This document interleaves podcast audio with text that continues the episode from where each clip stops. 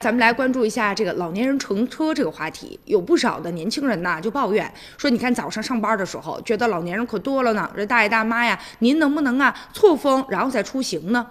其实呢，现在这个青岛市啊老龄办就已经回应了，说这个当他们当地这个老年公交卡暂时是不能取消的，取消老年优惠政策，这属于一种违法的行为。其实之前也有人呢就热议说，要不然吧，干脆就把老年卡停办吧。也有的人说呢，就取消这个优惠的政策。更有人建议呢，说让这老年人呢跟年轻人错峰上车。基本的意思就是希望老年人呢在家多歇一歇啊，让年轻人在早上出行的时候。能更通畅一些，让老人做出让步。不过呢，也有不少人表示对老人其实挺理解的，因为取消公交卡呀，其实呢并不可取，老年人的权益呢也就被剥夺了。现在呢，青岛官方也给了回应了，因为青岛他们当地呢有二百多万的老年人，占了总人口的百分之呢这个二十一啊，这个这样的一部分的人呢会早上可能会出行的，所以呢，这个青岛是一直呢是鼓励和提倡出行的老人呢，如果说不是说必须的。那么尽量咱们避开